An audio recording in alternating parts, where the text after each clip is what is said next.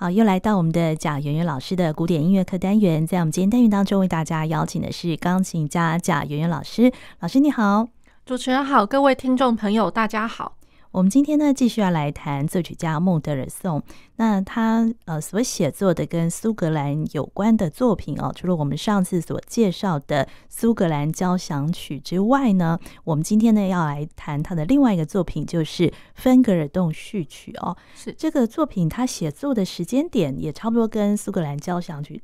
呃，一样是不是？呃，差不多。呃，也就是说呢，那个苏格兰交响曲的话，应该就是在呃孟德尔颂他第一次踏上了那个英国国土哦，然后呃一八二九年的时候，那然后他有一个机会，他到北边的那个苏格兰，然后他就开始呃，因为当地的一些呃自然景象，还有他看到的。呃，就是眼前的一些呃，比如说像一些跟他知道的历史事件符合的一些景象哦。嗯、那然后那个时候是一八二九年的时候，他开始发想，然后有一些灵感，他就把它记起来了。好，那可是他当时他并没有完完全全完成那个苏格兰的交响曲，可是，在同时之间呢，他后面他又有一点空，就是说跟他的那个。朋友哦，就是 Carl Klingman 这个人，他们一起又去游览，就是另外一个岛哦，叫做 Staffa 岛这样子。嗯嗯、那 Staffa 岛，然后诶、欸、那边就有一个非常非常有名的一个玄武岩的一个自然景观，嗯，对，然后也就是呃当地人都会知道，就是说哦那个就是芬格尔洞，就是呃 Fingal's Cave 这样子。是对，那呃然后呢呃反而就是孟德尔颂他去游览了之后呢，他呃心里面也是。马上就发响了这一段旋律，嗯，然后甚至他就是很呃呃有点兴奋的，就是写了那个明信片哦，给他的姐姐那 Fanny Mendelssohn 是，然后呢，他就跟他说：“你知道吗？这个景观有多么的漂亮，然后让他就是非常的震撼这样子。那然后我可以现在先传给你一些，就是呃我速写下来就他的一些灵感，也就是说，应该在那个明信片上面就有呃那个芬格尔动序曲的这个。”呃，主题这样子，好对，那很特别。那所以他你就知道，呃，他有多么兴奋哦，当踏上那个地方，然后看到那样子的景观这样子。那呃，然后在之后呢，他在呃一八三零年的时候，他就完成了这个芬格尔洞序曲。那呃，可是呢，因为 Mendelssohn，我觉得他也蛮好玩的，就是说他可能他的灵感或者说他的发想，他的写作。呃，还蛮快的，对。可是到最后呢，反而比如说像呃苏格兰的交响曲，嗯、然后像这个芬格尔洞，其实在这之后都有那个改，呃，就就苏格兰的话，他是拖了很久才完成，嗯，对。那这个芬格尔洞的话，他后面大概也改写过一两次这样子。嗯、那呃，像他在同时期同时期哦，就是说后面那一年，呃，那个意大利交响曲，就是我们待会要介绍它的第四号交响曲，嗯、也是一样，第四号交响曲也是后面就是根本也改写了。三四次哦，哦，对，所以就是蛮好玩的。可能他这个人算是谨慎，或者说他一一再就觉得，我我觉得一方面谨慎，一方面也有可能就是说他会觉得哇，这个时代对他来讲，他好喜欢这样的景象，他也好喜欢他自己发想出来这这段旋律，他会觉得说我总可以好像就是把它弄得更好，嗯，然后去符合他心目中想望的。呃，一个一个配合那个自然景观的一个最棒的一个表现方法。哦，对，对，所以我觉得呃，算求好心切，对，所以他完成的时间点大概是在一八三零年，这个是初次。初稿，对，哦、所以他后面哦，呃，就是还有就是在改写一下，大概呃，他呃改写之后。呃的那个，嗯，是算是首演嘛？其实初稿已经有有演过，那然后就是说他后面在改写的时候就又在首演哦。嗯，然后在首演的时候，那个是在一八三二年在伦敦，嗯，然后呃是一个指挥家那个 Thomas Atwood 帮他指挥的，然后同时之间呢，呃，同一场音乐会除了首演这个芬格尔洞之外。还有那个呃，孟德松他另外一个作品是 Overture to a Midsummer Night's Dream，就是仲夏夜之梦。哦，是对。哦，那所以呃，挺好玩的，这这个一个渊源哦。那呃，孟德尔颂他在写这个的时候呢，呃，大家大概可以听得出来有两个很主要的旋律，嗯，然后一开始就是嗯哒哒哒哒滴当哒哒哒哒滴当这这个旋律。那呃是 B 小调，嗯、然后大家有没有觉得就是说，哎、欸，那好像一小段一小段，好像一个小节就来一次，那大家会想到会是什么样子的一个象征呢？嗯、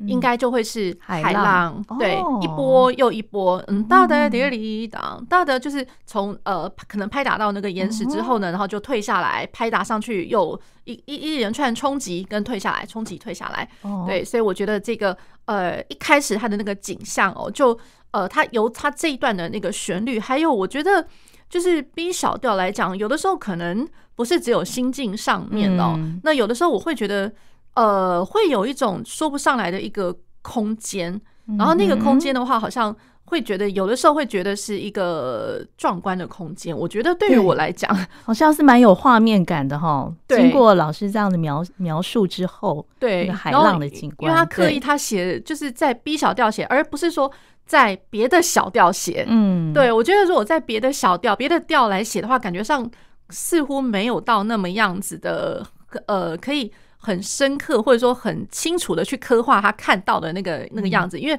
他主要就是觉得说，哇，这个对他来讲实在是太美了，然后太太鬼斧神工了一点。对，所以我们可以想象，所以他在寄给姐姐的明信片，大概就是写这段旋律这样子。对，是的。那然后再过来，他的第二段旋律哦，是呃也是蛮低沉的，就是哒哒哒滴滴哒哒滴哒哒哒滴哒哒滴滴哒哒滴滴哒哒哒滴。对，那这一段呃，虽然就是说低大调，然后跟前面是一个关系大调的呃这样子的一个铺陈哦，可是我会觉得哇，他这他等于就是说用一个中低音域哦来呈现，就是不管是前面一开始听到第一主题，跟现在这这样子的第二个第二个的一个主要的主题哦，那都会觉得都在中低音域，我都会觉得就是说孟德尔颂他其实。并不是说非常非常一定要 favor，就是说非常喜欢呃常常写在这样英语，可是实在是因为他用这样子的一个手法去呈现他心目中、嗯、呃或者说他心里面他得到的一个震撼。哦，是对对，所以这个呃芬德芬格尔动序曲哦，这个作品呢虽然也不太长，对不对？呃，它真的不太长，然后它算是一个就是单乐章的一个作品。哦、那平常我们一般来讲。呃，序曲嘛，然后有时候都会觉得，就是说，哦，它一定是跟某个东西去做连接，嗯，比如就是说，呃，某某个歌剧，对，或者说某个舞剧的前面的前面。前前章这样子一个序曲。那可是呢，我觉得孟孟德松他他在写这个的时候，他心里面其实老实说，我觉得他可能只是用一个 overture 这样子，嗯、对他其心里面并没有觉得说我这个曲子我一定要去跟谁去做连接，嗯、所以他就是一个很单独独立的一个东西。嗯，那然后独立的东西，然后他又其实还你要说长度的话。还如果说它是独立的，嗯、那还真的有一点点小分量，这样，嗯、没有到太长，可是它没有到太短，嗯，对，大概十分钟，对，对。跟我们所知道，呃，其他的可能就是说跟一些歌剧啊，或者说跟舞剧有连结的。呃，Overture 来讲的话，我觉得这个算是 size 有一点点中大这样子。哦，对，所以我觉得他这样子的一个写作手法也算是开展了，就是说浪漫乐派一个独立的一个东西啊。嗯、然后，呃，不能说他哎独立，可是他就是也有一个标题嘛。嗯，对，那所以我会觉得就是说孟德尔颂，孟德尔颂他算是一个开创的一个先驱吧。哦、对。那然后他原本他在写的时候，他其实他有一个呃名字，其实并不是芬格尔动。那我觉得这个也蛮有意思的。他他写的就是呃，to an 呃 unsummer insult，也就是说。To the lonely island，一个寂寞的岛，因为其实他主要就是去去跨上了那个 Staffa 岛嘛。嗯，那这个岛，然后他把它叫叫做哦一个呃寂寞的岛。对，所以他原本他写的时候，呃，他就是命名为一个寂寞的岛，哦，就是 On Only Island。那让呃 Lonely Island，I'm sorry。对。那然后呢，呃，他最后在呃。要付交付出版的时候，我觉得这又蛮有意思的哦。就是说他在呃总谱上面是写呃 The Lonely Island，可是他在呃乐器可能乐团分谱上面，他就直接写了 Fingers Cave，嗯，对，芬格尔洞。那然后呢，呃，最后出版商呢，呃，有一个叫这呃一个英国出版商，呃，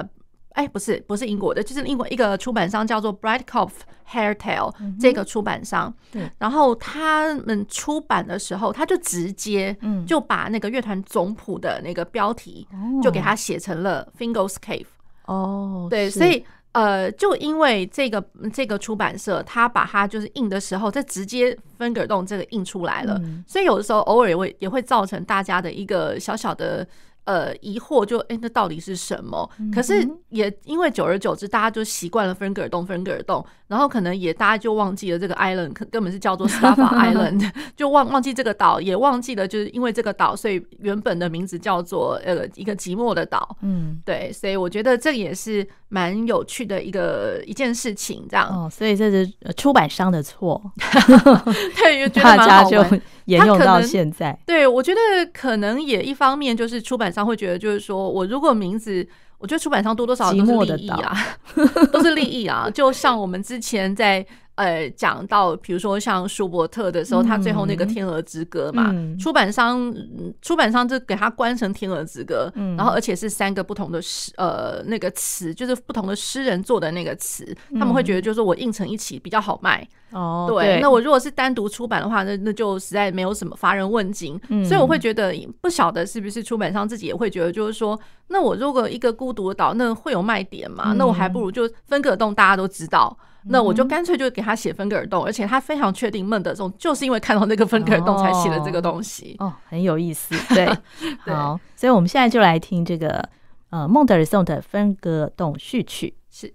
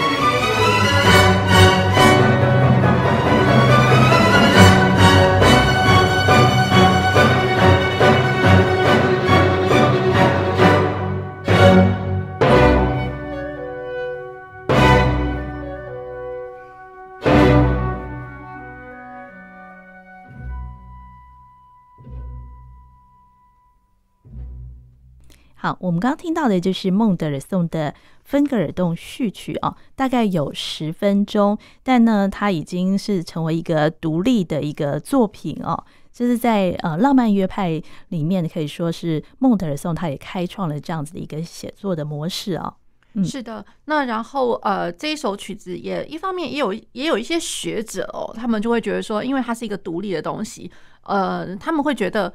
呃这根本就是一个。音画或是音诗这样子，嗯、就是 tone poem，tone poem。那 tone 就是呃 t o n e，就是音音色音呃音响的这个音、嗯、音色。那 poem 就是那个诗哦，tone poem。那一般来讲，我们在浪漫时期，我们会习惯会讲到 tone poem。一开始其实并不会想到门德尔松，一开始大家一定会想说、嗯、啊，那一定就是那个李斯特。对，李斯特就后面一点，李斯特他有一些比比较呃，就是也是独立乐章的，然后是呃交响乐呃管呃管弦乐团来演出的这样子的一个形态，这样子。嗯、对，那其实老实讲，就是 Mendelssohn 的这一首，也会有学者把它认为就是说，它其实根本就是一个 tone poem。或者说，呃，会呃，我们所熟知的 tone poem 的一个前身，这样音画。哦、对，那只是说，因为当然就是 Mendelssohn 他在自己在写的时候，他自己没有想到这样子的一个、嗯、一个词或是种类，对，是真的蛮。所以他把它想成就是说，哎呦，那他就是 overture 这样。嗯，对。好，那我们讲完了这个芬格尔洞序曲哦，这个写作年年代哦，虽然初稿是在一八三零年，后来呢，他又经过两次的改写嘛，哈。对对，对，那。当时呢，他的年纪大概是二十出头，呃，然后接下来我们要介绍他的下一个作品呢，是呃意大利交响曲。对，呃，交响曲哦，就是像呃我们前呃一次的那个呃节目中，我们其实介绍他第三号那个那个第三号是苏格兰。对，那我们现在呃要介绍的是他的第四号，第四号也就是大家所熟知的意大利这样子。嗯、好，那。呃，意大利这个写作的这个时间点呢，其实也都会是在就是一八三零三一左右哦。那呃，也就是说，呃，Mendelssohn 他结束了他的这个英国行，那他之后又有一个机会，他跑到了意大利。嗯，那我们上集节目也稍微提过，就是说他在意大利的时候呢，他除了写作意大利呃交响曲之外，其实他也顺便一方面还在完成他的那个苏格兰。交上去，哦，因为他苏格兰写了很久嘛，写了很久，对，那所以就就是说，在同时之间，他其实是在写作这两个作品这样子。好，那呃，然后一方面哦，孟德松他自己也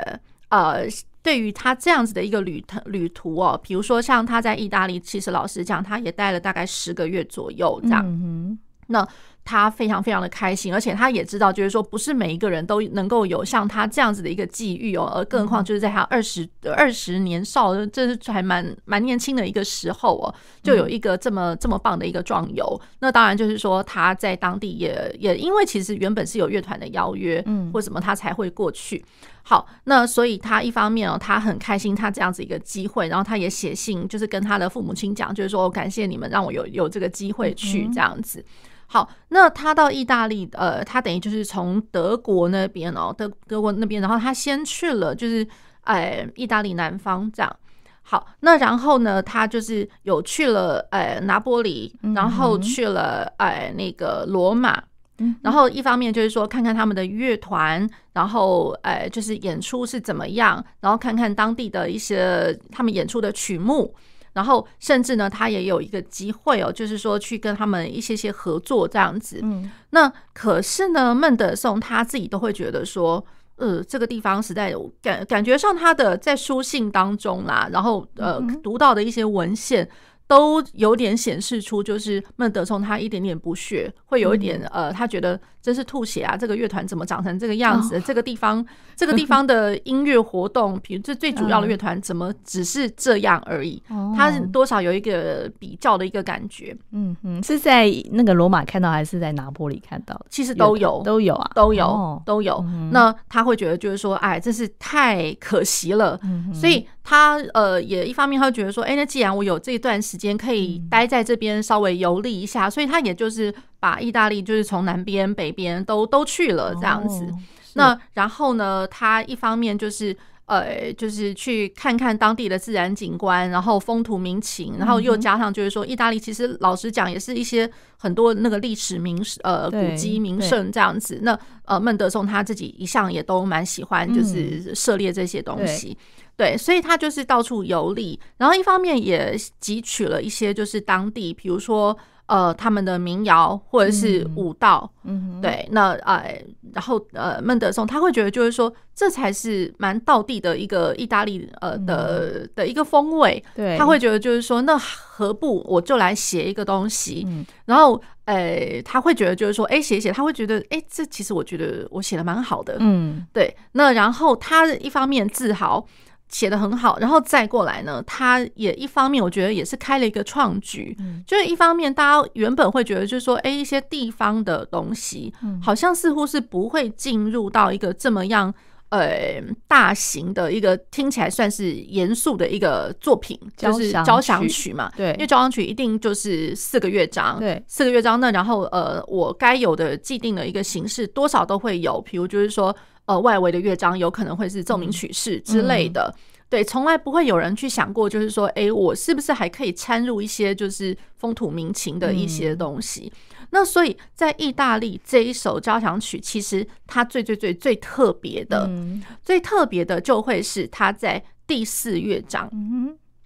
第四乐章，大家一听就会觉得说：“哇，这个太难了吧？这样子、嗯、太难了。”一方面就是呃，大家一看哇，就它很很快，嗯哼，很快。那然后呢，有呃乐团的齐奏，大家齐奏全部都很快、嗯、哦，那就很难喽。大家齐奏，齐奏然后六八拍，一直一直飞，一直跑，哦、是是是。对，那然后呢，它这样子的一个形态其实是什么？根本就是呃。